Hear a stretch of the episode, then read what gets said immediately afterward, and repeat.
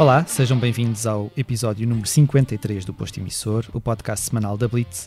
Estamos a 25 de março deste ainda jovem, mas já tão massacrante ano de 2021 e falo-vos, como de costume, do nosso estúdio em Passo de Arcos. O meu nome é Mário Riviera e na próxima hora estarei à conversa com o convidado que passo agora a apresentar. Poder-se-ia pensar que o facto de a música lhe correr nas veias, visto que o pai também é músico, lhe tivesse transmitido desde cedo uma noção muito clara de que o seu futuro passaria por ela. A verdade é que foi preciso uma incursão pela engenharia informática para perceber que não chegaria à música pela via mais óbvia. Conhecemos-lo como um dos fundadores da editora Discotexas, que desde 2007 tem ensinado o país a dançar a um ritmo diferente, e fixámos o seu nome quando canções como Take My Pain Away, Sunflare ou uma versão de Maniac, com a colaboração de Peaches, se colaram aos nossos ouvidos. Uma década depois, Luís Clara Gomes, que melhor conhecemos como Molinex, está neste posto emissor para nos falar do novo álbum, Requiem for Empathy, mas também daquilo que lhe vai na alma, nestes tempos incertos. Olá Luís, bem-vindo. Olá, olá Rui como estás? Obrigado por teres aceitado este, este nosso convite para estares aqui connosco. Obrigado eu pelo convite.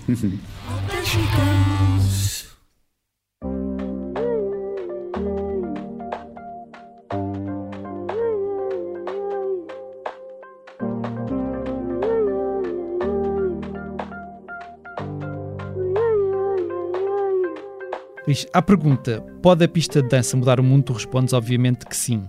Neste momento em que as pistas de dança estão encerradas, como é que o mundo se safa?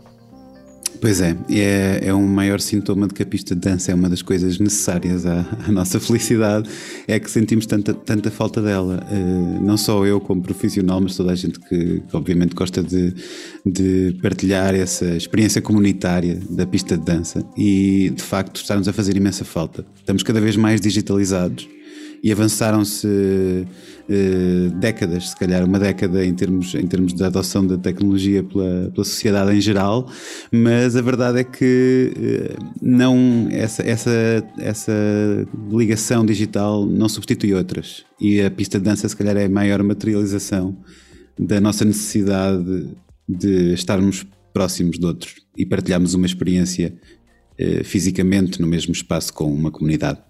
A verdade é que nós temos falado muito do regresso dos, dos concertos e o regresso de, dos festivais e tudo mais alguma coisa, mas, mas a verdade é que uh, os clubes continuam fechados, estão fechados há imenso tempo, não se vê ainda uma luz ao fundo do túnel. Como é que tu analisas toda esta, esta, esta situação? Parece que o negócio da noite foi um bocado abandonado, a, a, está um bocado à mercê daquilo que for a evolução da, da pandemia, não, há, não parece haver um plano, não é? Como é que tu vês isso? Sim, é impossível fazer planos, não é? E e de facto foi um, setor que foi dos primeiros a fechar e será provavelmente dos últimos a reabrir. Um, Preocupa-me porque já é uma, um setor que, para, para lá da parte do negócio, obviamente, é um setor frágil. Um, DJs, produtores, promotores, salas de salas pronto, de espetáculos e clubes, etc., então, são um ecossistema muito frágil. E e obviamente quando é posto em causa qualquer das componentes deste ecossistema fica toda a gente exposta. E, e preocupa-me obviamente não haver um plano à, à, à, imagem de como vejo no Reino Unido, como vejo no, noutros países em que há uma maior preocupação e há efetivamente uma consciência de que este setor é um setor muito importante um, para uh, o PIB. Neste caso, num país como o nosso que depende tanto do turismo, eh, o turismo é intangível, não é só pelas praias bonitas que, que nós cá temos, acho que existe uma, um turismo cultural muito grande para, para Portugal e uh, as salas de espetáculo e os clubes obviamente fazem parte dessa boémia traz as pessoas a Boémia, a cultura que traz as pessoas a, a Portugal.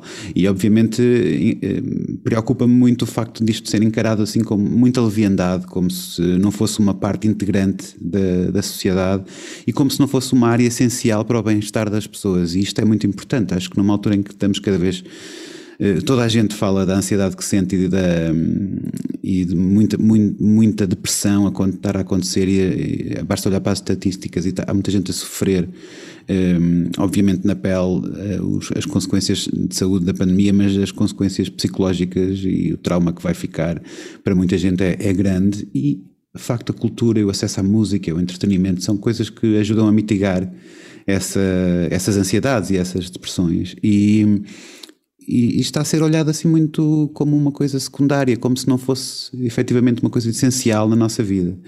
E hum, isso preocupa-me, claro, preocupa-me porque é um bocado sintomático da forma como se olhou para, para a cultura em geral em Portugal como uma coisa secundária. Basta ver hum, as conferências de imprensa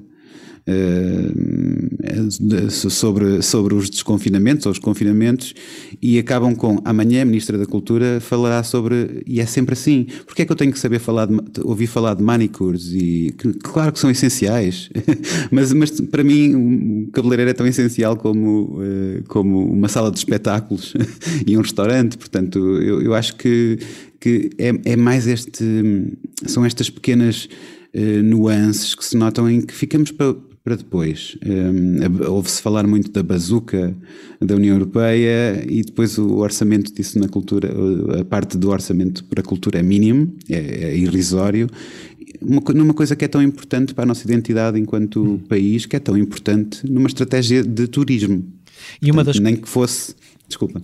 Não, e o que eu ia dizer é que, e uma das coisas que se tem falado muito também é um bocado aquela noção do deixem-nos trabalhar, não é tanto a questão do dinheiro, é nós estamos prontos para, para trabalhar, nós temos, uh, e como se viu no ano passado, aconteceram concertos, uh, uh, as coisas, não houve que se saiba, assim, contágios ou surtos que tenham surgido de espetáculos, com, com toda esta aprendizagem que se, faz, que se fez ao longo do último ano, se calhar estaríamos à espera de mais, não é? E, e, e se calhar isso também podia passar um pouco para, para, para, para, para, para os clubes, o que quer que, pá, não sei, criar bolhas, o que é que tu imaginas que podia, acho que podia estar a ser feito mais do que aquilo que é feito e, e também haver uma comunicação mais clara, porque na verdade, quando ouvimos a Ministra da Cultura a falar, ouvimos lá falar dos apoios, mas não ouvimos falar de um plano para, para uma reabertura mais consistente, não é? É um facto. Um, o que me assusta é isso: é, é, haver muito pouca informação e uma estratégia de acompanhamento do, do, do setor. Uh, toda a gente está à Nora, uh, está, há, muito, há muita falta de informação de, todo, de todos os atores deste ecossistema que eu mencionei, ehm, sim, vamos poder reabrir, mas não se sabe os horários. Se calhar vai ser até à uma da tarde ao fim de semana, se calhar vai ser. Afinal, qual é que vai ser, a, a, quando eles falam de eventos em, em, massa, eh, qual é que vai ser o limite? Não há nada, não, se, não há nada e há muito pouco esclarecimento, há muito pouco acompanhamento. Isso faz-nos sentir sozinhos, por isso, sim, o deixa-nos trabalhar é uma coisa que acho que ninguém está interessado em fazer uh, super spreader eventos de, eh, que contribuem para a pandemia. Ninguém está interessado nisso, toda a gente está com muito cuidado, toda, todos os intervenientes se informaram e estão a agir de acordo com, com, com as orientações da Organização Mundial de Saúde e das, das autoridades que melhor sabem sobre isto. Uh, estão a agir de acordo com a ciência. Um, ehm, e, portanto, o, o, que gostávamos era de, é que, de facto que houvesse uma clareza, uma maior clareza na, na informação e no que é que nos é permitido fazer ou não. Hum. E isso não, não existe. Continuando um, um bocadinho neste, na, na questão de, da noite, uh, uhum. pensando que, que tu, uh, quer dizer, corres o mundo a, a tocar em clubes e, e, e, como é que tu uh, como é que tu lidas com, com, o passar do tempo com, com a questão de, de, viver também na noite? Em termos psicológicos, eu suponho que seja às vezes complicado e agora que de repente paraste e deixaste de atuar na noite, se calhar acabas por, por refletir mais sobre isso, não é? Se calhar nunca ficaste tanto tempo afastado de um clube ou de uma, ou de, não sei, como é que tu lidas com isso e que aprendizagens é que foste fazendo ao longo do tempo para te manter são? Olha, hum, já, isso já me tinha preocupado. Hum, eu senti que enquanto estava a fazer investigação e a tocar ao mesmo tempo, conseguia, conseguia uh, por causa dos horários, conseguia uh, criar espaço para ter uma, uma existência mais sã. E, e quando depois me tornei música full-time, já, já lá vão se calhar 10 anos, um, ehm, fui deixando ocupar todo o espaço com música e acontecia o normal fim de semana de descanso eu não tinha, estava a trabalhar e estava a viajar e quando dei conta eh, se calhar passou um ano ou dois em que não tive um fim de semana. E livre E isso um, fez com que efetivamente estivesse acordado durante horas em que não há luz. Isso afetou-me, uh, as rotinas, as viagens, o, o stress, de, obviamente, está associado às viagens e a, e a essas horas, obviamente, uh, começou-me a afetar muito. E, um, e notei que que muda a minha disposição, mudou a minha disposição por completo. Sou uma pessoa que, que tende a ser otimista e feliz e bem disposta e, e notei que estava assim um bocadinho mais eh, blasé e mais, menos, menos sensível às coisas boas da vida. e, e, então comecei a preocupar-me com isso há 5 ou 6 anos. Já, já, tenho, já é uma preocupação minha Uh, decidi começar a acordar cedo, uh, decidi ter horas de luz, de, ser menos, no, menos sedentário, ser um bocadinho mais, mais nómada, correr, etc. Fazer desporto. E, e isso mudou, mudou de novo a minha vida. Neste, neste ano de 2020 e, e, neste ano de 2021 em que, em que me foi tirado o tapete por completo em relação à minha rotina, reparei que que se calhar precisei de 15 dias para descansar por completo e depois a partir daí estava com energia a mais, estou cheio de vontade de tocar outra vez. Os poucos concertos que, que dei o ano passado, e além dos, dos live streams e dessas pequenas coisas que não substituem uh, Real Thing, uh, não, não, não foram nada comparado com, com aquilo a que estava habituado e que sinto imensa falta. Sinto imensa falta dessa energia porque apesar de... Porque te alimentas de, dela de, também, não é? Totalmente. Apesar da noite me drenar muita energia, também me dá um, uma outra que é eh, que é eh, insubstituível, que é, é, lá está este, este ritual comunitário de, da pista de dança, os concertos, a energia que tens de apresentar as tuas músicas e defendê-las perante um público que te conhece ou não. Eu gosto muito disto, e gosto muito também da, da dinâmica que se estabelece com outros músicos em palco, também é uma coisa importante para mim, e isto foi-me privado, eh, foi, foi, foi privado destas coisas todas e, e doeu, mas, mas tentei, tentei ocupar-me com, com, for, com outras formas de, de pronto, com, com descoberta, com aprender coisas, uh, uh, comecei a, a mergulhar a fundo em coisas que tinha deixado na gaveta para quando tivesse tempo, finalmente um, fui confrontado com o facto de ter todo o tempo do mundo, portanto já não havia desculpas para não aprender 3D ou, ou não, não ver o que é que as últimas coisas estavam a ser feitas na, na inteligência artificial. Enfim, comecei a, a, a deixar-me perder eh, nestas coisas e foi muito, essa parte do ano 2020, sobretudo, foi muito gratificante. Na verdade, isto aconteceu num momento em que, eu lembro que 2019 foi um ano bastante ativo para ti, lançaste uma série de singles e, uma, e, e, e colaborações, e 2020 também estava a ser assim. Quando é que tu percebeste que, que este álbum estava a nascer? Olha, na verdade, eh, a, seguir ao, a seguir ao Hypersex, em 2017, eh, comecei logo a fazer música nova eh, e, e fiz muitas, muitas, muitas demos, as quais ficaram todas na gaveta, para te ser sincero, porque aquilo que saiu nos, nos anos 2018 e 2019 foram coisas que eu achava que faziam sentido sozinhas, não uhum. num contexto de um todo. Um, e por isso as outras foram experiências à procura do, daquilo que eu gostava de dizer. Nunca, nunca começo um projeto novo com certezas, começo com perguntas e às vezes tenho mesmo que fazer muita música até conseguir eh, encontrar uma com a qual me identifique e já não tenho aquela tristeza de ter que deitar 50 eh, demos fora, porque constato que essas 50 demos foram precisas para eu chegar àquilo onde queria chegar. Pronto. É sempre um processo e, evolutivo. Sim, para mim é, é um bocado. Eu, eu, encaro isto como. Eh, como Uh, um bocado como escultura, todos os dias tens um bloco novo, começas a, a partir a pedra a, para ver o que é que a pedra te diz e depois é que chegas à conclusão.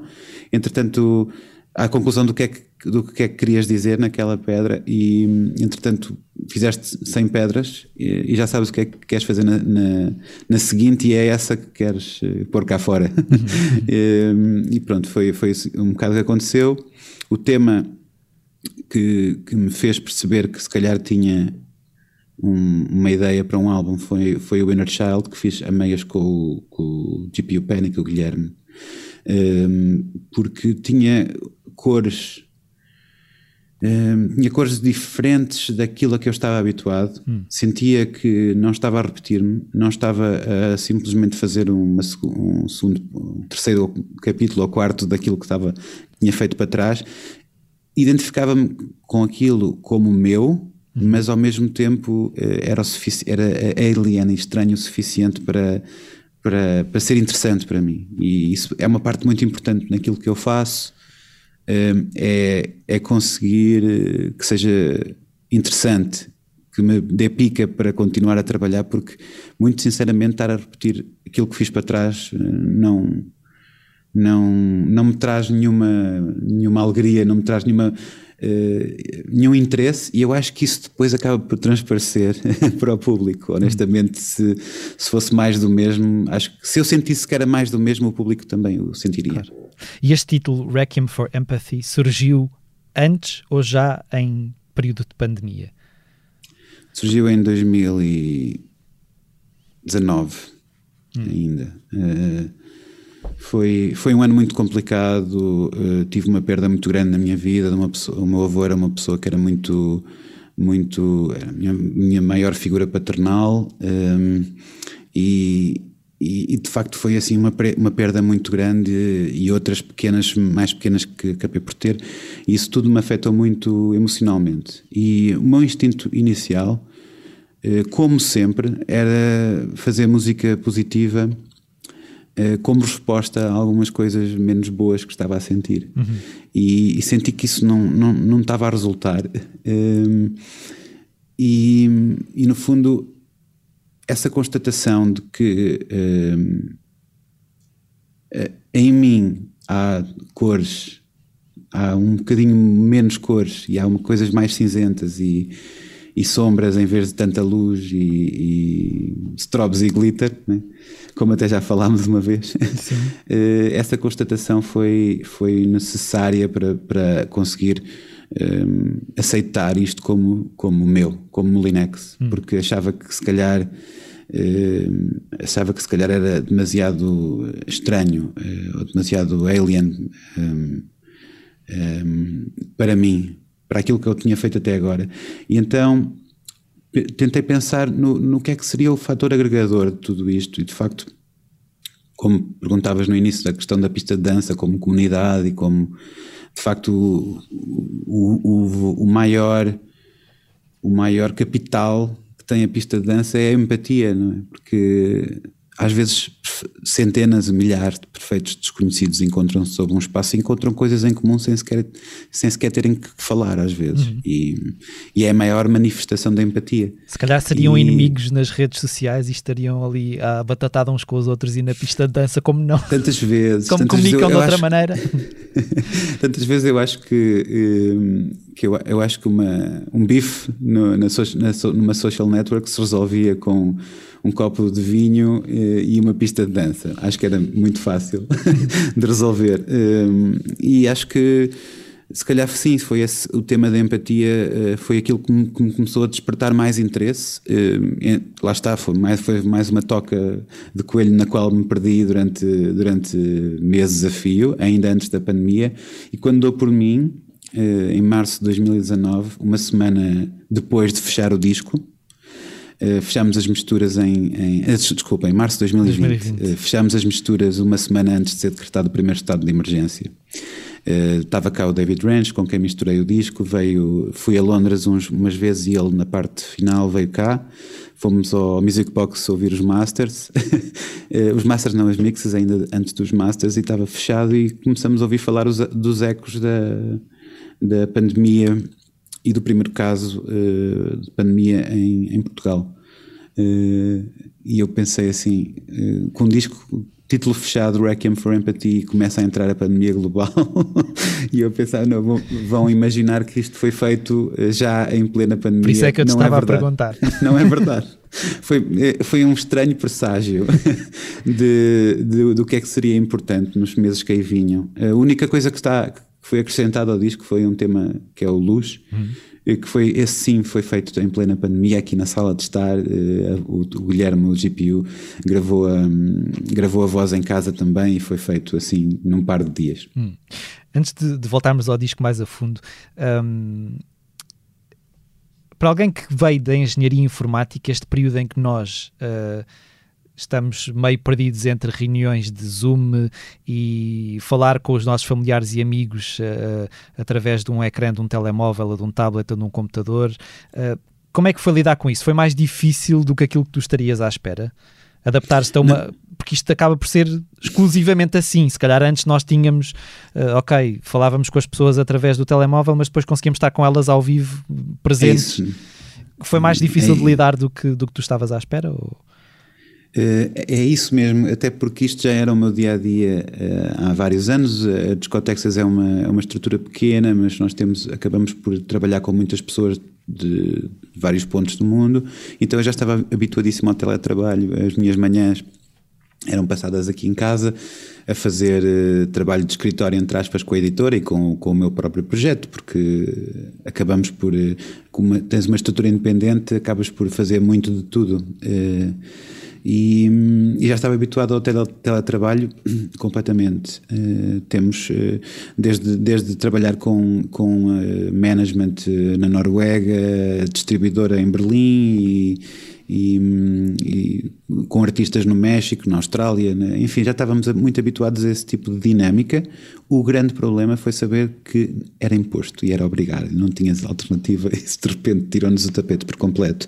Isso, hum, ou seja, o facto de. Eu, ou seja, eu encaro esta, esta parte tecnológica da nossa vida como um mal necessário que tem vários benefícios, mas que precisa sempre depois ser balançada com com realidade e com uh, contacto uh, visual. Eu, por exemplo, adoro trabalhar à distância nestas coisas burocráticas, mas trabalho em estúdio, para mim, uh, é muito difícil ser à distância. Uhum. preciso mesmo de. Mesmo mostrar música a amigos cuja, cuja opinião valorizo, eu prefiro poder trazê-los ao estúdio estar a olhar para eles enquanto está, estou a tocar a música, porque isso muda muito, muda muito a, forma como, eh, portanto, toda a, língua, a comunicação não verbal uhum. e não, e não verbal que, que, acontece entre pessoas, isso não temos, eh, por mais zooms e, e, e live streams, etc., que façamos. Portanto, a questão da empatia é mais complicado. Uh...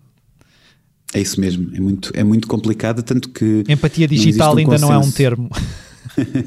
Exato. Uh, aliás, tanto, tanto há, há, pouco referieste de, de, de, dos bifes de social, social, media e das questões de social media, eh, muitas delas apare, aparecem hum, do facto de não nos conseguimos colocar no lugar dos outros, porque eh, que é a definição de empatia, não é? Conseguimos colocar-nos no, no, lugar dos outros e tentar ver o mundo através dos olhos de outra pessoa. Eh, é muito mais diluída digitalmente porque acabamos por ser um handle ou uma pequena profile pic uhum. numa rede social e deixamos de ter, além disso, passamos a ficar em tipo sound bytes ou, ou text bytes, né? que uhum. uma, um tweet pode definir toda a nossa personalidade e isso é um bocadinho assustador. Eu acho que as pessoas são feitas de camadas, são feitas de fases e, e são seres mutáveis e, têm, e, e, mudam durante a vida e têm também direito a, a, cometer erros e a pagar por eles e a decidir que estão arrependidas de coisas que disseram há 40 anos, por exemplo. Portanto, e a mudar? Acho que e a mudar e, e, não, e a mostrar que estão de facto que aprender é uma coisa nova. Uh, uhum. Eu acho que essas nuances perdem-se um bocadinho um, face à realidade, porque eu, eu já eu lembro-me de, se calhar ter uma discussão com alguém, uma discussão construtiva com alguém eh, por quem, eh, por quem não tinha ou, ou, ou, se calhar não tinha o maior respeito pelas opiniões dessa pessoa e a oportunidade de ter uma longa conversa eh, às vezes ajuda-me a entender uhum. porque é que estas opiniões acontecem, apesar de serem contrárias à minha, e, e acaba, acaba por também fortalecer muitas vezes uh, a minha própria argumentação uhum. e também ajuda-me a entender que por trás de uma opinião que eu, não, que eu não concordo pode estar uma pessoa que teve determinadas condicionantes na vida que levaram a ter aquela opinião. Isso é, acho que é muito importante. Hum. Como é que tu lidas essa, essa questão do, dos bifes nas redes sociais? Eu acho que neste momento tornou-se uma coisa, sei lá, uh, tão abrangente, vá, quanto, quanto esta é uma pandemia de, porque seja por questões políticas, seja por, por sei lá, porque o meu gato entrou pela tua casa adentro, o que quer que seja, há sempre uma, há sempre um, uma coisa que despoleta uma, uma, uma, discussão gigantesca. Como é que tu lidas com, com isso? Como é que tu lidas com, com as redes sociais? Tu, deixas-te levar por essas discussões ou pões um travão logo à partida e não... Hum, eu acho que tento não, não, uh, não engajar. Hum. Do not feed the trolls. É, é, e eu, eu procuro muito isso no, no um, ehm, na minha presença porque online, porque um, acho que não é construtivo. Uhum. Acho que há discussões que devem ser tidas nos locais, no, nos locais certos e acho que um, e acho que há muitas conquistas sociais que acontecem, sim, de coisas caóticas e de discussões que se calhar não começaram da melhor forma. Mas a verdade é que, mais uma vez, eu acho que é muito importante. Uh, vivemos numa, numa era de, de, de, informação e vivemos numa era sem conhecimento, e acho que há cada vez menos, há cada vez mais informação e menos conhecimento, e acho que era muito bom cada pessoa que emite uma opinião uh, na internet perder era é tipo uma era tipo um, um paygate imagina para conseguires mandar um tweet tinhas que uh, ler uma hora sobre esse assunto e, e, e, aquilo te fazia, fazia tracking da tua cara e via que estavas a ler um, um livro sobre esse assunto. Pronto. Uh, acho, acho que era muito importante e eu não, eu não, não quero dizer que opiniões inflamadas são desinformadas, mas muitas vezes são. Acho que, acho que muitas vezes uh, olhamos para os assuntos pela rama Uh, há obviamente coisas pelas quais eu sou uh, completamente ativista, uh, no, sobretudo no que diz respeito a, a direitos, direitos que são que devem ser universais a todos os seres humanos e, e, e acho que é óbvio que nesse caso vou, mas noutros eu sinto que, que apenas fazer um, um tweet ou uma coisa qualquer que Ias acrescentar ao ruído, não é?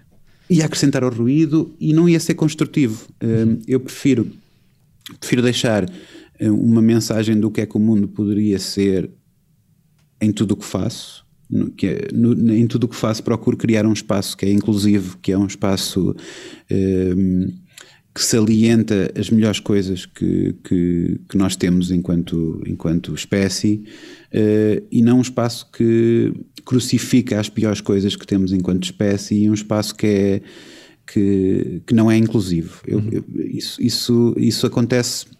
Eu acho que há um ADN muito semelhante entre, entre pessoas que são extremas uh, eh, um, de um ponto de vista e extremas do, do, outro ponto de vista. E eu, quando aqui não falo de extrema esquerda, é extrema direita. Não, acho que esse conceito de extrema esquerda é um bocadinho é um bocadinho de, em resposta, uh, mas, uh, mas aqui falo de, de, de, um lado da barricada, há, um, há muitas pessoas com incapacidade de ouvir e de perceber e de tentar empatizar com o outro lado da barricada, e isto acontece nas duas direções, para qualquer discussão massiva online.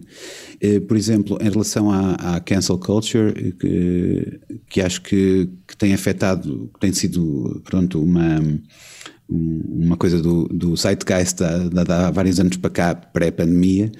Uh, acho que a, a, a, cultura de cancelamento tem uh, uma implicação uh, muito grande, na, ou melhor, é muito imediata e, e raras vezes há espaço para retratamento das uhum. pessoas, para. Uhum para uma pessoa que, imagina, estava-me a lembrar do caso do, dos Beastie Boys que escreveram letras super misóginas e uh, homofóbicas há 30 anos atrás. Uh, eu acho que as pessoas que elas são 30 anos depois. Uhum. Uh, e, a, e, a, forma como lidaram com o, com o que escreveram enquanto adolescentes não os pode definir, não os pode definir o que eles escreveram há 30 anos atrás, se entretanto passaram uma vida inteira a retratar-se uhum. em relação ao que fizeram. Isso para mim acho que, que, acho, que é, acho que é muito importante. Lá está, é o tempo com que perdes com as coisas e o tempo que, que, que eu acho que em vez de, de, se calhar termos uma opinião sobre todos os assuntos, devíamos concentrar-nos em ter eh, muito opiniões muito fundamentadas sobre dois ou, três assuntos. Acho que isso, acho que isso era o ideal. Cingirmos ao que sabemos. Ou então procurarmos saber mais. Hum. Eu, eu, eu, nunca me cinjo ao que sei. uh, procuro, aliás, uma das minhas atividades favoritas é aprender. E, e antes, antes de, de, proferir, por isso é que muitas vezes não embarco em, em, uhum. em, no ruído, como bem disseste, porque sinto que não sei que chego sobre o assunto e, e vou, vou procurar mais a uhum. fundo. E se calhar se calhar quando já sinto que estou informado sobre o assunto já não é já não é do Zeitgeist já não faz, já não vale a pena falar sobre o assunto. Eu no outro dia alguém me dizia numa rede social que, que eu devia manifestar mais a minha opinião porque se deixarmos as redes para os loucos, e estou a citar, um dia quando quisermos dar a nossa opinião já não será possível. Tu pensas que, que, que isso... Uh, porque na verdade a internet sempre foi um meio hiper democrático, no sentido em que toda a gente pode dizer o que quiser, mas depois, quando começas a ver, uh, e isso tem-se visto ao longo do, dos últimos anos, uh, eh, um, eh, coisas que são dadas como verdadeiras, na verdade, são grandes mentiras, e depois, a dada altura, isto é tudo um, um grande emaranhado, e, e sabe-se lá se um dia destes a internet deixa de ser um, um meio tão tão permissivo e de repente nós vamos ter de, de lidar com, com limitações impostas por, por algoritmos também, não é? É verdade. Aliás, já, já muita, muita da nossa opinião é condicionada, desde a manipulação de eleições, a, a proliferação de, de notícias eh, de teorias da conspiração como anti, anti-vax ou, ou da Terra Sim, 5G. plana, 5G, Bill Gates, etc. Tudo, tudo, isto são os algoritmos. Os algoritmos premiam uh, informação que é controversa, não é? Uhum. Uh, mas a a verdade é que a internet, enquanto, enquanto ideia, enquanto na sua gênese, era, era uma ferramenta extremamente democrática. Porque de repente um, alguém numa garagem com um pequeno negócio ou com uma opinião eh, estava em, em, no mesmo patamar que uma mega corporação. E isso, de facto, eh, mudou, mudou muito a forma como, como comunicamos e como chegamos uns aos outros. Uh, e como é o mundo funciona também, não é? Totalmente. Uh, mudando mudando uh, as estradas, mudas o mundo, não é? E a verdade é que, é que o, as corporações, entretanto, encontraram o seu espaço e uma forma, de, obviamente, deixámos de ser uh, os, os, produtos, como toda a gente diz, o chavão, quando, quando o produto é de graça, tu és o produto. Uhum. Porque os, os teus padrões e a tua utilização, o teu tempo de antena, a tua atenção passa a ser o capital.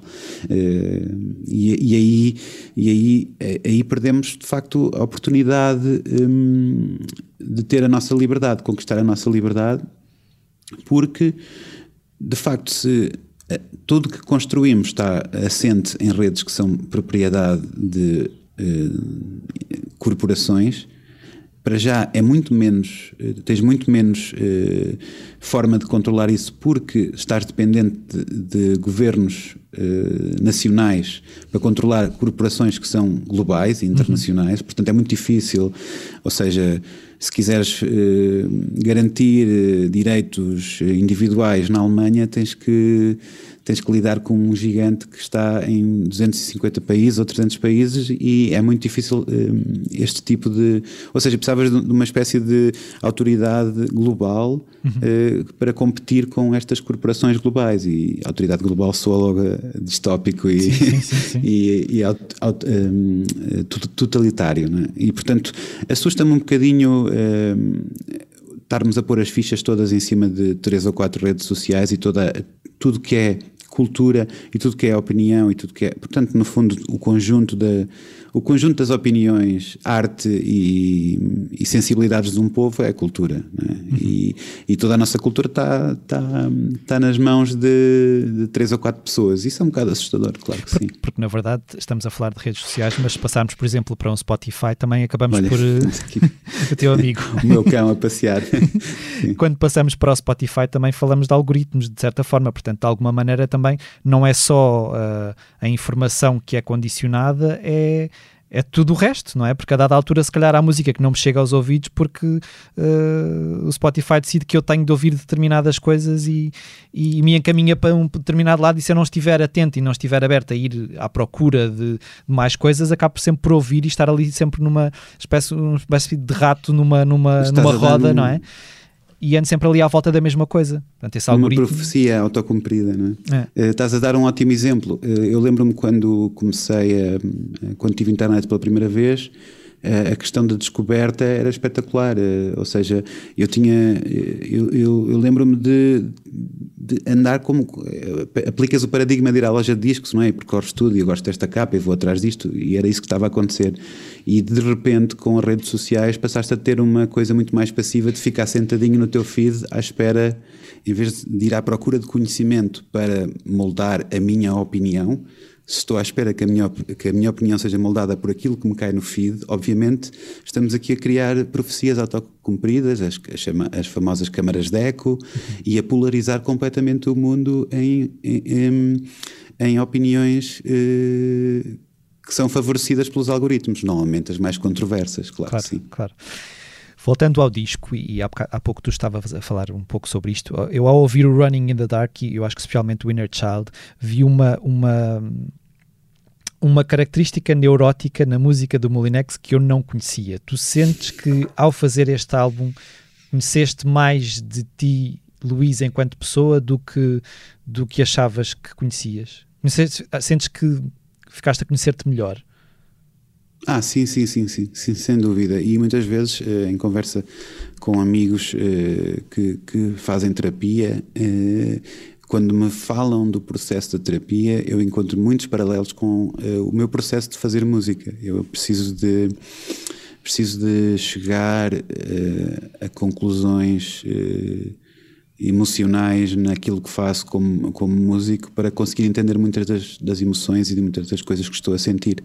Por isso, sim, se calhar esse, esse, esse fator, obviamente, eh, deixei, deixei estar presente essa parte de- das coisas que estava a sentir na minha música. Essa foi a hesitação, saber se, se faria sentido ou não incluir isto no meu corpo de trabalho como Linux ou não, mas achei que sim, porque acho que do ponto de vista filosófico está lá, acho que está lá o essencial, que é música para dançar, eh, que pode ser uma coisa mais expansiva, mais eh, feliz e mais bem de soalheira, e outra, e se calhar outra coisa mais introspectiva, e mais catártica. E acho que este é o, se calhar, um trabalho mais de catarse para mim, precisei dele para me sentir, para conseguir processar alguns sentimentos e algumas eh, dúvidas que tinha eu próprio. Até porque depois ouvindo a, a e a Menina Dissel com a Sara Tavares, ah, sentes que há ali uma espécie de procura de, de- de uma abertura também, não é? Dentro, dessa, dentro desse som mais eh, claustrofóbico que eu sinto que, que, que, que as outras duas canções têm, há sempre ali uma busca por, por uma coisa mais... eh,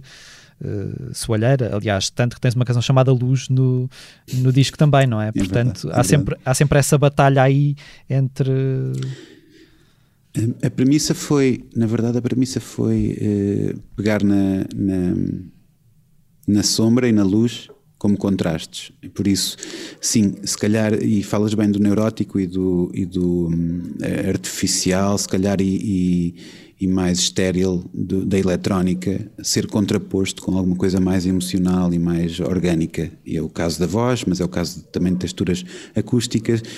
Eu acho que eu acho que esta premissa do contraste entre a sombra e a luz, eh, para mim foi, foi se calhar o, o mais importante eh, no disco, porque de repente eu acho que qualquer numa parede cinzenta, se puseres uma corzinha, vai- essa cor vai ser, eh, vai, vai valer muito mais do que uma parede inteira de cores, não é? Porque o contraste vai ser tanto que vais conseguir salientar esta pequena coisa orgânica ou bela que ali está na, naquela imensidão de cinzento.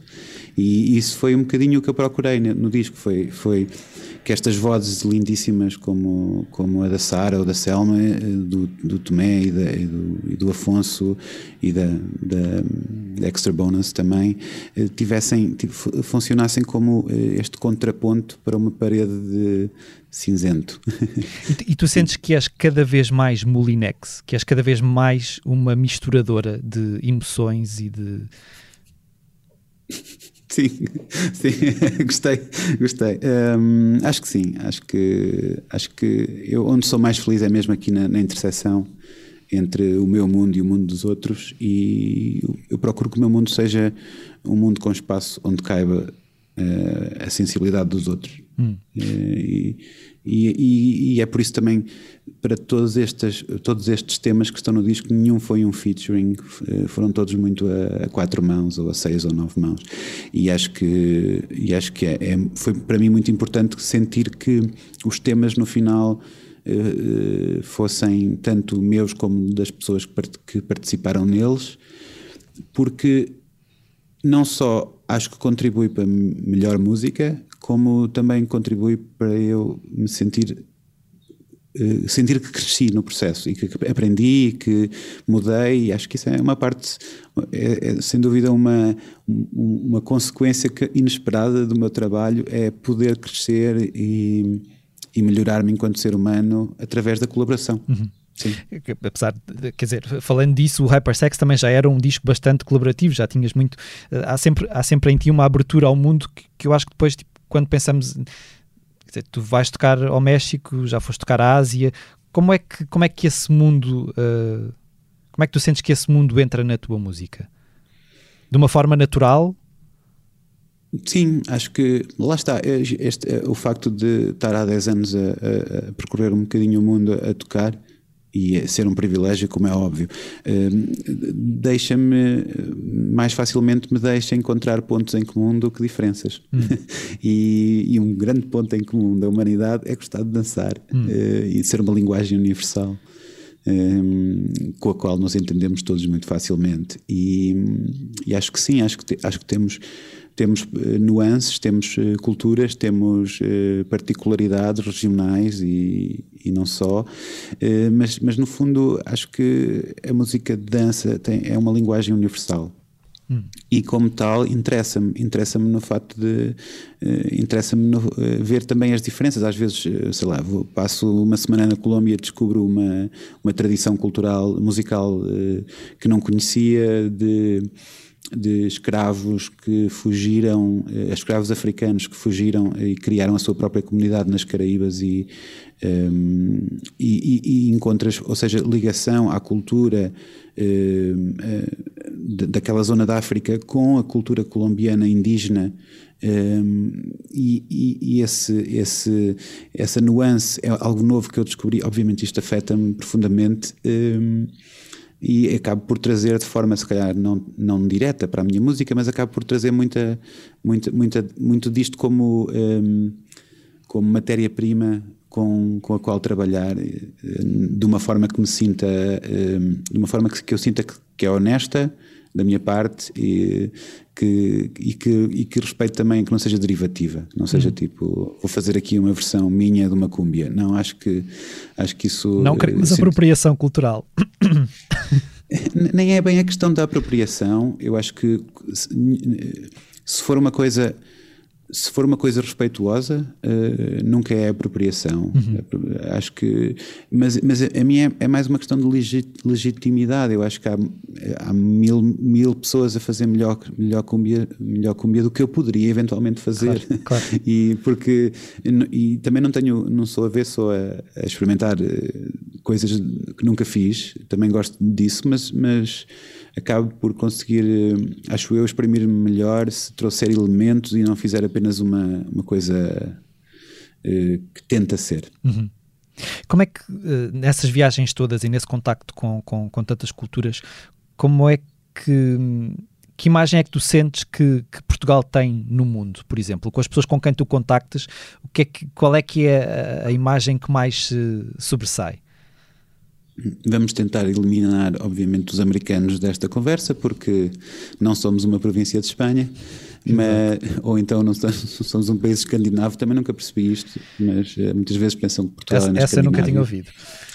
Uh, mas, obviamente, foi, foi interessante ver o processo. Passou, começou com. Uh, quando comecei a tocar, era, era o Luís Figo, depois passou para o Ronaldo e Mourinho. Hoje em dia Hoje Portanto, em dia é mais que isso. Portugal, mais é, que isso. Portugal era só futebol e agora já não é, é isso? Não, às vezes, às vezes há, há mesmo. O país é conhecido, fui lá, alguém foi lá de férias, não sei o quê. Hum, há muito, muita gente a, a, a, conhecer a nossa identidade para lá do futebol. Um, e depois há uma, uma, descoberta gigante do Fernando Pessoa e, e da Amália e de, e de, pessoas que vão a fundo e encontram a nossa tradição cultural. Um, isso ajuda-nos também, acho eu, enquanto país, a perdermos um bocadinho a nossa baixa autoestima, ou melhor, melhoramos a nossa autoestima, que sempre foi tradicionalmente baixa. Eu costumo dizer que era, só precisávamos de 5% de autoestima espanhola e acho que estaríamos melhor. Mas, mas acho que isso, uh, acho que isso de facto mudou muito. Por exemplo, eu notava que quando comecei a tocar ia muito à França e era sempre a minha porteira do prédio, do prédio dos meus pais é portuguesa, ou alguém das limpezas é português e passou para ai Portugal adoro, fui lá de férias ou fui lá com um casamento e um, uns amigos meus vão se mudar para lá, vão se mudar para lá. Isto mudou muito a percepção de, muda muito a percepção de um país, obviamente. Um, o que é interessante e, é que estamos a falar e estás a falar principalmente de, de cultura, não é? Uh, portanto, de fora, Portugal se calhar é mais admirado pela sua cultura, seja, seja até a cultura do futebol, seja o que, o que quer que seja, e na verdade, quer dizer, o futebol é bastante valorizado internamente, mas se calhar a cultura uhum. e tudo o resto que estamos a falar não é assim tão valorizado internamente, mas é mais valorizado de fora, visto de fora. Não Sim, de e, é, e é por isso que ligo, que ligo àquilo que estava a dizer-te no início, que é se este é o nosso capital, se é aquilo que nos distingue e a razão por, por que nos procuram, mesmo do ponto de vista estratégico, como, como estratégia de turismo, temos que valorizar mais a nossa cultura. Eu acho que a música portuguesa tem tido nos últimos anos um, um boom gigante e nunca acho que é graças aos apoios, mas é apesar da falta deles. Uhum. E, e imagina, imagina como não estaria se, se, tivesse uma, uma estratégia concertada como tem, por exemplo, muitos países escandinavos ou tem, tem a música, o Reino Unido em geral, aliás. É, uhum. Obviamente que também ajuda ao facto de a, eh, a música anglo-saxónica ser cada vez menos um centro do mundo e haver mais pequenos centros do mundo e à volta de música latina também. Uhum. E, mas, mas eh, imagina se houvesse uma estratégia concertada onde não estaria uhum. para esta altura. Uhum. Este, este ano e esta, e esta pandemia acabou por vir sublinhar e vincar muitas desigualdades uh, que existem uh, por, este, por este mundo fora. Quer falemos de, de, desigualdades e injustiças, não é? Falemos de, de, de direitos, falemos de, de, questões raciais, de questões de violência doméstica, o que quer que seja. Todos os movimentos que que tu sentes que de alguma forma ganharam, uh, que nós sentimos que de alguma forma ganharam fogo ao longo deste, deste, deste último ano, tu sentes que isso vai contribuir para que as coisas saiam, uh, fiquem melhores para lá da pandemia? Ou sentes que, que é uma coisa muito momentânea e que vamos continuar, vamos voltar ao, ao mesmo quando tudo isto passar? Hum, eu gostava de dizer que sinto que muitas coisas vão melhorar, mas eu não, não vejo sinais disso. Honestamente, vejo sinais do contrário vejo sinais de, por exemplo, esta pandemia, eh, apesar de nos estar a afetar eh, há, há imensos meses, um, acho que vamos continuar a estar impreparados para lidar com futuras, futuras coisas. Um, um, eu acho que em, em, relação, se isto foi, isto acho, acho que foi uma espécie de, de, teste para a nossa capacidade de lidar com problemas a sério, que, que, porque ainda podem vir problemas a sério do ponto de vista climático. Acho que já toda, todas as semanas sai uma notícia de que já, já o limite para lidar com uma coisa ser, com o facto de algumas crises serem eh, irreversíveis.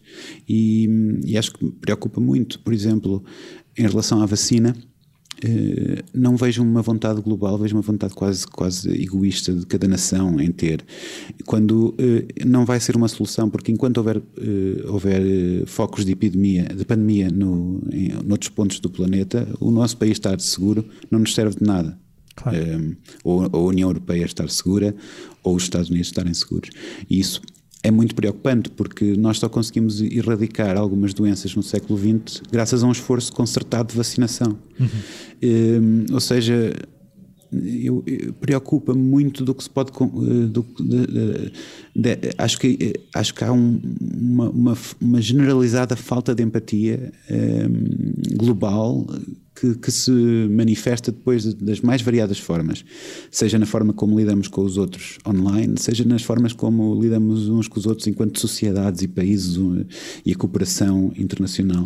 Já acho que é tão longínquo a ideia daquelas ideias uh, do, do século do final do século XX de, de, de, cooperação internacional e da Europa e da Europa uh, da zona do, olhar para a frente olhar para o futuro como algo conjunto e, pelo qual podemos uh, trabalhar juntos. E mais uma coisa do vai ser um bocadinho cada um por si. O que não deixa de ser um contrassenso no momento em que nós temos uma, uma ferramenta chamada internet que de certa forma nos, supostamente nos aproximaria muito mais uh, uns aos outros, não é? E de repente continuamos, uh, e estavas a falar disso e a pensar, não se saberá, não se sabe como é que correrá a vacinação em África, por exemplo. Se calhar o vírus, Exatamente. o vírus vai ficar mais ou menos controlado noutros países, mas depois de repente o que é que vai acontecer quando, não é? Todas essas uh, estas Sim, mas imagina, Imagina que daqui a 5 anos tens uma situação, ou daqui a um ano ou dois, tens uma situação em que tens a Europa completamente vacinada, continuaste a ter focos de, de pandemia no resto do, do, planeta, é o suficiente para haver uma mutação que não está, eh, eh, que não está, eh, que não é coberta pela vacina, por estas vacinas e entretanto de repente passaste a ter a mesma situação que tinhas há dois, há dois anos, há um ano atrás em, em claro. na Europa. Portanto, eh, enquanto não se erradicar ou controlar a níveis eh, mesmo eh, muito baixos da, da doença em todo o mundo, vamos continuar a correr esse risco. E isso repercute-se um bocadinho. Encontro paralelos também na, na, crise climática. Parece que andamos todos a tentar resolver o problema com fita cola, uhum. com, a, com, a, com a culpabilização individual, quando, quando uh, os esforços individuais são mínimos. Nós podemos individualmente fazer muito pouco uhum. face àquilo que poderiam fazer uh, governos e, e, empresas e corporações em geral se efetivamente fosse uma preocupação, mas não é. E por isso culpam-nos como indivíduos, ah, não estás a reciclar que chega, como se isso uh, tivesse o mínimo impacto comparado com, com, com coisas pensadas eh, pela sociedade toda, para todos. Uhum. Uma, uma das causas que, e há, há pouco já falavas um pouco disto, que, que eu acho que sempre te foi muito, muito próxima, e eu acho que o hypersexo foi um bocadinho nesse, nesse sentido, é questão, estamos a falar de desigualdades e, de, de, de, claro. estamos a falar de, tudo isso. Uh, uh, uh, de onde é que tu sentes que vem esse teu amor pela, pelo, pela ideia livre do amor, de alguma, de alguma forma. Sentes que é da pista de dança que isso surge também? Ou, ou... É sem dúvida, é sem dúvida. Aliás, esta, esta, esta música, um, a música de dança em geral, um, e sobretudo o house e o techno em particular, surgem, já são um, terceiras e quartas e quintas gerações de de movimentos sociais que, entre outras coisas, tinham música. Uhum. E, e, e, como eu gosto muito de. e procuro sempre conhecer as coisas a fundo, uh, quando comecei a. Obviamente, a primeira vez que, que me apaixonei pela música de dança foi da sua fisicalidade e estava apaixonado e, e, e, e, acaba por ser acaba por ser a, a, a sua, a, a, sua imediatez que me, que me conquista mas depois começo tentar perceber porquê e andar para trás e, e, e, vejo sempre que é uma música que está associada uh, ao enaltecimento de, das coisas boas da vida e, da, e das coisas positivas e nunca, uh, nunca há uh, uma nunca vês um, por exemplo, música de dança associada a discurso de ódio, uhum, uhum. por exemplo, historicamente, que se calhar agora consegues, quando, quando muito, ver coisas que estão dissipadas da sua mensagem original, mas raramente há tipo, uma pista de dança que é movida a ódio, uhum, uh, uhum. que eu não me estou a lembrar uh, assim, nenhum exemplo. Mas, ou seja, eu acho que lá está, como é um elemento agregador, um elemento unificador, acaba por nos fazer uh, melhorar enquanto, enquanto seres humanos e isso, obviamente, melhorar enquanto seres humanos é, é percebermos que estamos todos à procura do mesmo, estamos à procura de pessoas que nos entendam, estamos à procura de ser amados e amar outros, e, e acho que não é nosso lugar, não é mesmo nosso lugar tecer opiniões sobre a forma como isso acontece noutras pessoas. Acho que enquanto não aceitarmos as, as nossas limitações nesse aspecto, eh, em compreender, não temos que acho que temos mesmo que, que ter capacidade de nos, nos, nos colocarmos no lugar, no lugar, dos outros e saber que um, somos todos muito mais felizes uh, se todos pudermos fazer o que quisermos. Eu, não, quer dizer, uh, a pista de dança é a manifestação imediata disso. Quer dizer, uh, tens desde o disco em Nova York que conseguiu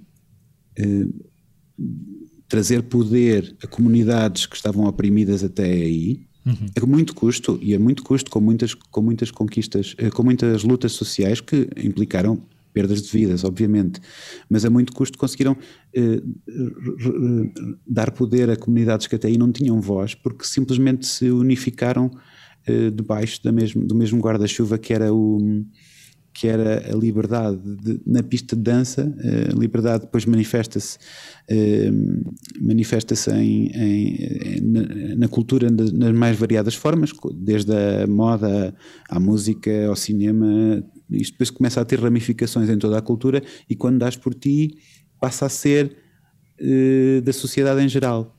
Mas primeiro nasce na pista. Uhum. Uh, os, primeiros clubes uh, que os, antes de haver uma tolerância da sociedade perante minorias, seja sexuais, seja étnicas, existe essa tolerância aconteceu primeiro numa pista de dança. Uhum. E, e, obviamente para mim é um, é um assunto querido, porque eu não estaria aqui a fazer música de dança se não fosse toda esta, esta bola de neve uh, que surge que surge muitas vezes feitas por pessoas que estão em posições de, em posição de muito menos privilégio que eu. Hum. Por isso sim, sinto, sinto um dever de, de retribuir de retribuir uh, pela oportunidade que me foi dada, sinto um dever de retribuir à comunidade que, que a criou. Como é que era o jovem Luís Clara Gomes que vivia em Viseu? Eras um, eras um miúdo tímido? Era muito tímido, sim. Se calhar é a razão porque me tornei DJ.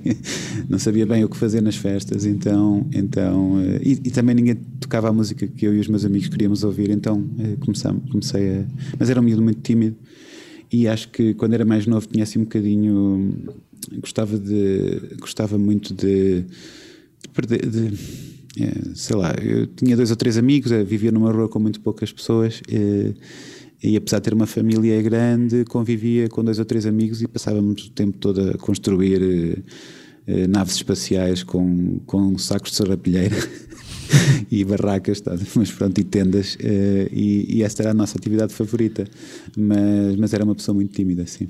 Eu acho que nas, nas conversas que nós fomos tendo ao longo, do, ao longo dos anos, nunca te perguntei uh, diretamente a forma como como é que o teu pai influenciou a tua visão da música? Eh, tu sentiste, foi através dele que tu sentiste que havia ali uma forma de tu te expressares de uma maneira diferente? Hum, na verdade, tanto o meu pai como a minha mãe, uh, como foram pessoas que, que, procuravam muito cultura, seja teatro, seja música, uh, todas as semanas eu, eu sei lá, quatro anos, lembro-me de eh, ir todos os fins de semana à certa em Tondela, ver espetáculos, eh, participar eh, porque estava nos ensaios, ou porque o pai estava a fazer música para o espetáculo, ou porque pode, pode, seja para teatro, seja para música, estava sempre lá nesse, nesse meio. E então às vezes adormecia debaixo das cadeiras do auditório, enfim, todos os fins de semana. Então nasci neste meio. E, e, de facto, o facto de haver sempre música em casa, haver sempre músicos a passar por casa, todo esta, toda esta dinâmica se tornou como o pano de fundo da minha vida. Mas também há um fator, o fato de estar em Viseu e, e haver muito poucos muito, ter muito poucos exemplos de, de, músicos profissionais e de artistas que se profissionalizaram porque tinham sempre que ter qualquer coisa ou outra de suporte um, financeiro. Um, achei que que não seria um, um, caminho para mim, mas sempre uma coisa que eu gostava muito de fazer, mas que da qual nunca poderia viver, porque não tinha esses exemplos, e sobretudo com música eletrónica, quando comecei a apaixonar-me pela música eletrónica, não conhecia ninguém em Viseu que fizesse música minimamente parecida com o que eu estava a fazer. Era tudo online ou com pessoas que com revistas que, que mandava vir eh, e que lia em espanhol, tipo era assim, era assim muito remoto. Um, portanto, sempre fui fazendo como uma coisa, como um, uma atividade que gostava, mas que nunca encarei como, como uma hipótese de carreira. Hum.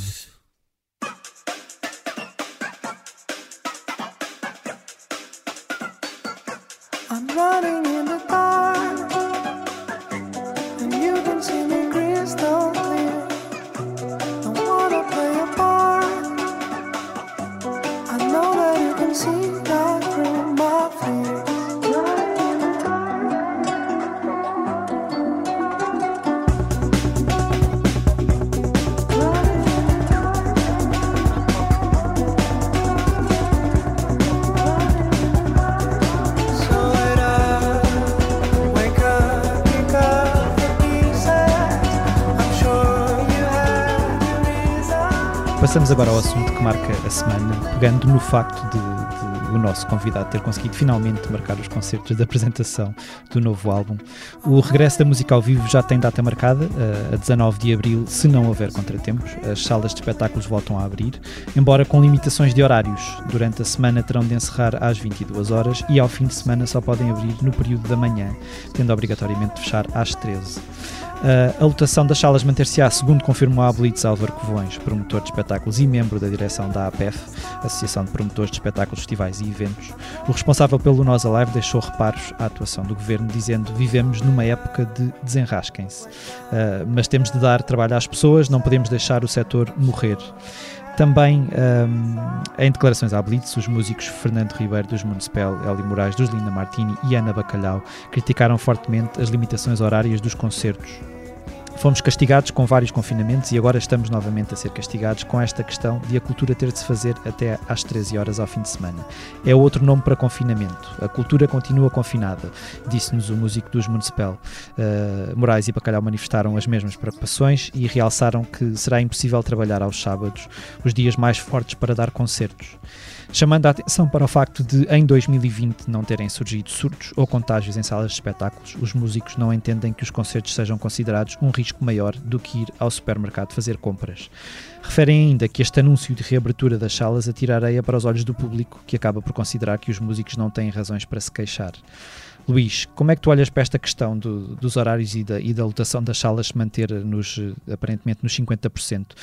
Sentes que com a experiência acumulada do ano passado podíamos ir mais longe?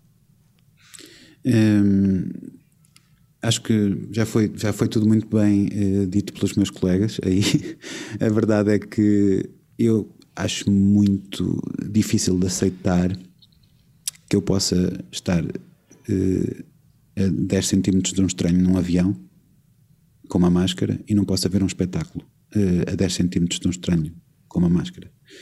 Um, eu percebo uh, as, as, todas as necessidades económicas de manter a aviação uh, funcional, mas a verdade é que, como bem foi dito, não, não foi demonstrado nenhum surto uh, em nenhuma. Um, em, nenhuma, em nenhum espetáculo ou festival ou atividade eh, musical ou, ou, cultural o ano passado. Uh, foi sim, eu vi muita gente a meter os pés pelas mãos em, em coisas que foram até promovidas pelo governo, como Fórmula 1 e MotoGP, já não me lembro qual deles é que foi a, a loucura, ehm, mas a verdade é que mais uma vez, sinto que, que, somos uma coisa que é deixada para depois. Amanhã a Ministra da Cultura vai-vos falar sobre Pronto, e isto assusta-me, porque dizerem que as salas de espetáculo vão abrir para depois fecharem à uma da tarde ao sábado, que é efetivamente o dia mais forte, hum, é a mesma coisa do que, ok, hum, podem abrir, mas, hum, mas com estas limitações todas é, é, é, um, é, um, é um falso podem abrir. Uhum. Obviamente que já é um esforço muito grande para as salas de espetáculo trabalhar a, a metade da, da lotação, mas elas estão dispostas a fazê-lo dispostas a seguir todo, todas as restrições e todas as recomendações da DGS, e muito bem, mas a verdade é que torna-se incomportável. Eu, por exemplo, eh, estou com dificuldades em abrir a bilheteira de um espetáculo, eh, de um dos espetáculos da apresentação do disco, porque exatamente eh, até agora não sabíamos se poderíamos fazer o concerto, ainda não sabemos se podemos fazer o concerto às 21, estamos a falar de um concerto em junho, uhum. é um dia da semana, véspera de feriado, dia 9 de junho, na Casa da Música. Até agora não sabemos se podemos fazer o concerto às 9 ou às 7, porque segundo indicações só podemos fazer o concerto às 7. E é este tipo de é este tipo de desacompanhamento uh, por quem nos uh, governa que, que, que, me deixa completamente frustrado, uh, porque é o tal deixa-nos trabalhar. A Ana Bacalhau dizia até que há várias salas de espetáculos que já decidiram que não vão abrir antes do verão, portanto, a dada altura também depois acaba por haver falta de locais onde poder fazer, mesmo que as salas possam estar abertas, se calhar vai haver muito menos locais onde, onde fazer concertos. E não, é só, e não é só a falta de locais, atenção que há uma parte muito importante aqui que é uh, as autoridades são as primeiras a, a, a, a, contribuir para a confiança ou não do público. E, e, acho que se está demonstrado que até agora se fez tudo bem e sem, e sem uh, criar focos de pandemia, epá, temos mesmo que criar, fomentar essa confiança no público, porque se a ideia é os espetáculos são uma coisa perigosa e estamos aqui a fazer coisas que à margem da lei Hum, obviamente que não, não, não, vai, não, vai, não vai dar confiança nenhuma ao público para, para, para, para te ir ver uh, e para, para ir ver espetáculos e, e isso obviamente tem, tem, tem, consequências, não é? Acho que ninguém, nenhuma sala quer correr o risco de anunciar uh, e depois ter que voltar para trás. Obviamente trabalharmos em cima do joelho é uma, é uma, uma característica de, de 2020 e 2021. Mesmo assim, estamos dispostos a fazer, estamos dispostos a trabalhar um, e a, a, ter que mudar as coisas face a novas informações. Mas é importante também que se crie uma confiança de que tudo o que fizermos vamos fazer uh, com uh, as melhores as, as, condições todas de segurança que nos forem, uh, que nos forem pedidas. Hum. Tu tens os concertos de apresentação do disco uh, acontecem no, na Cultura Gesta em Lisboa a 4 de junho e na Casa da Música no Porto a 9 de junho. Tu sentes que quando só vais acreditar que estás em palco quando estiveres em palco? Há quanto tempo é que, é, é que tu não sobes a um palco? Há, há nervosismo aí à mistura ou há mais ansiedade, há mais... Uh, Há sempre, houve, há sempre ansiedade, há sempre nervosismo, mas eh, de facto isto é uma vontade muito grande de, de tocar. Já não estou em palco desde o verão do ano passado. Eh, o ano passado, depois da pandemia, dei para aí três concertos. Um, e o último, o último foi no Teatro Circo, em Braga, em, em agosto, se não me engano. E, e desde, desde agosto que não, não dou um concerto, ou um DJ 7, DJ 7 já não, já não acontece desde março do ano passado. E, e, e acho que, obviamente, estou muito nervoso, estou muito ansioso, mas eh, por outro lado, há uma parte, obviamente, esta, há uma parte grande de desafio em ser, em ser, em ser músico e de construir uma coisa do nada, e, e essa parte, obviamente, estamos ansiosos para subir ao palco todos. Hum.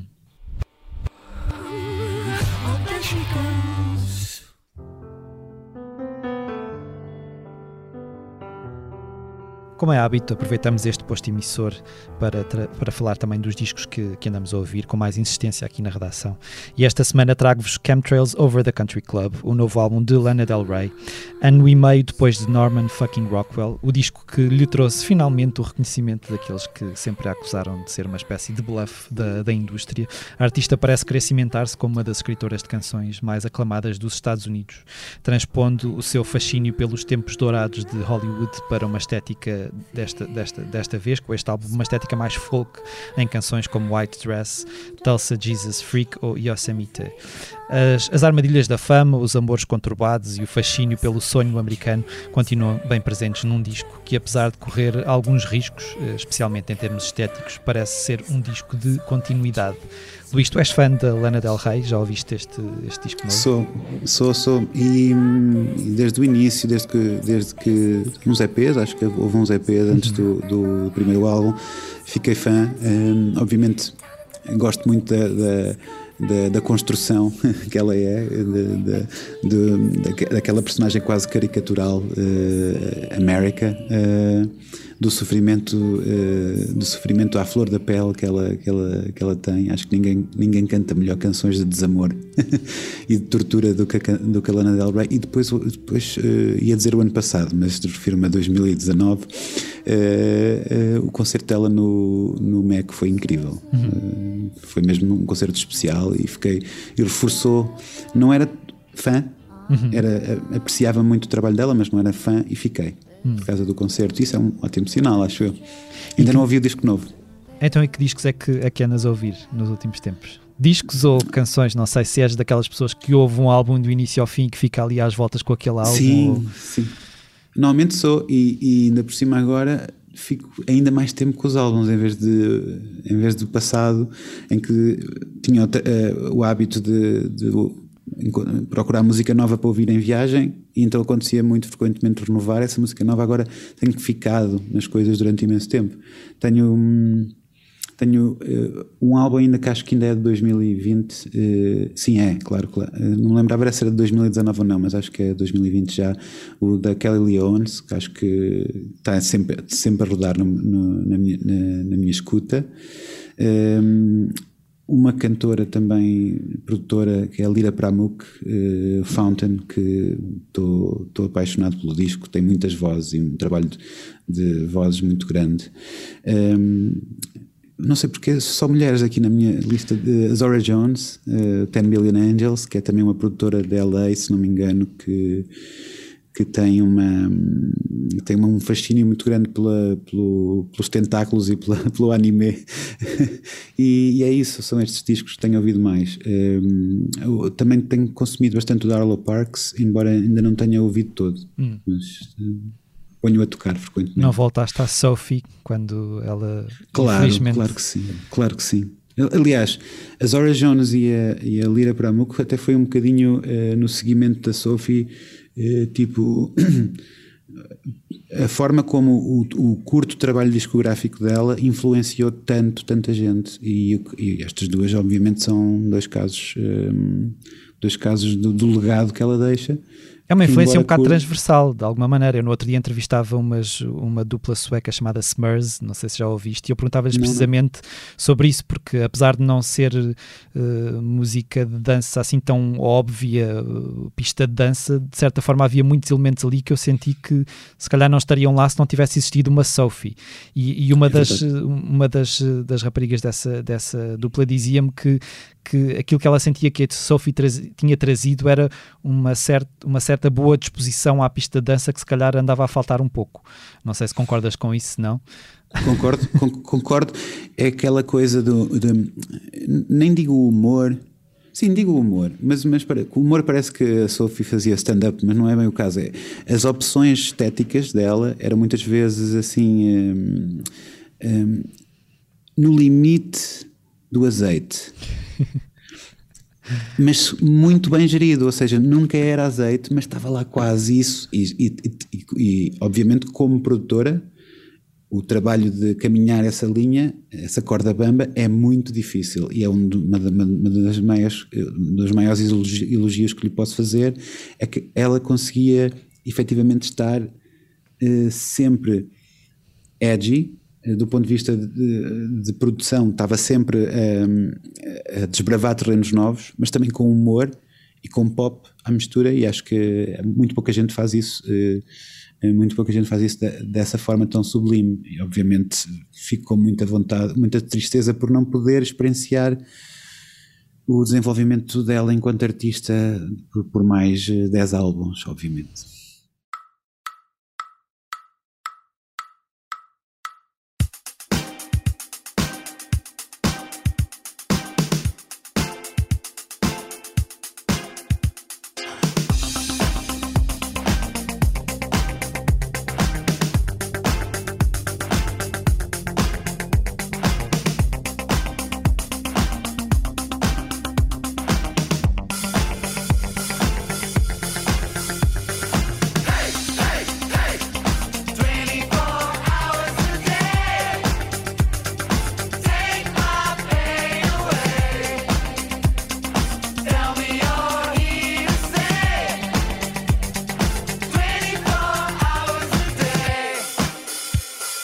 Chegamos assim ao fim de mais um posto emissor. Fica o nosso agradecimento ao Molinex por ter aceitado o nosso convite. Os temas de abertura e conclusão do posto emissor são da autoria de Legendary Tigerman. Eu sou o Mário Riviera e a edição multimédia esteve a cargo de Joana Beleza. Como de costume, finalizamos com uma curta leitura do nosso convidado, Luís. O que é que nos trouxeste? Olha, estava indeciso entre o, Carl Jung ou, ou o Carl Sagan. Dois Carlos, não me perguntes porquê. Uh, porque hum, o, o, primeiro, porque tem uma, uma parte de foco, foco na psicologia entre a, a, luz e a sombra, e o segundo, por causa da astronomia, que é um tema que me é querido. E acho que vou, vou optar pelo Carl Sagan, porque hum, é uma boa, uma boa leitura para o momento. Uh, na altura em que isto já, já foi há 30 ou 40 anos, 30 anos, a Voyager 1 estava uh, a acabar, estava mesmo no limite do, do, sistema solar. E antes de abandonar o sistema solar, o, o, o Carl Sagan uh, sugeriu que ela se virasse para trás e tirasse uma foto à Terra, uh, mesmo antes de continuar a sua, a sua viagem. Uhum. E ele escreveu o, o Pale Blue Dot uh, quando viu essa imagem, que era um pequeno ponto azul ínfimo numa imagem gigante. E pronto, eu vou ler uma, um excerto que eu traduzi, porque não encontrei a versão em português, traduzi eu também. Okay, muito bem. olha outra vez para aquele ponto azul. Aquilo é aqui, é casa, somos nós. Nele, tudo o que amas, toda a gente que conheces, toda a gente que ouviste falar. É o agregado da nossa felicidade e sofrimento de milhares de religiões cheias de confiança, ideologias, doutrinas económicas, todos os heróis e cobardes, criadores e destruidores, reis e súbditos, todos os casais apaixonados, mães e pais, filhos curiosos, celebridades e anónimos, santos e pecadores. Todas as pessoas na história da nossa espécie viveram ali, num grão de pó suspenso no raio de sol. Já foi dito que a astronomia é uma experiência formadora de caráter. Talvez não haja melhor demonstração da nossa pequenez do que esta imagem distante do nosso ínfimo mundo. Para mim, ela só salienta a nossa responsabilidade em nos tratarmos melhor e de preservarmos e acarinharmos este pequeno ponto azul, a única casa que temos. Poesia espacial. Fantástico. Sim, mas que nos deixa pensar sobre nós. Completamente. Obrigado, Luís.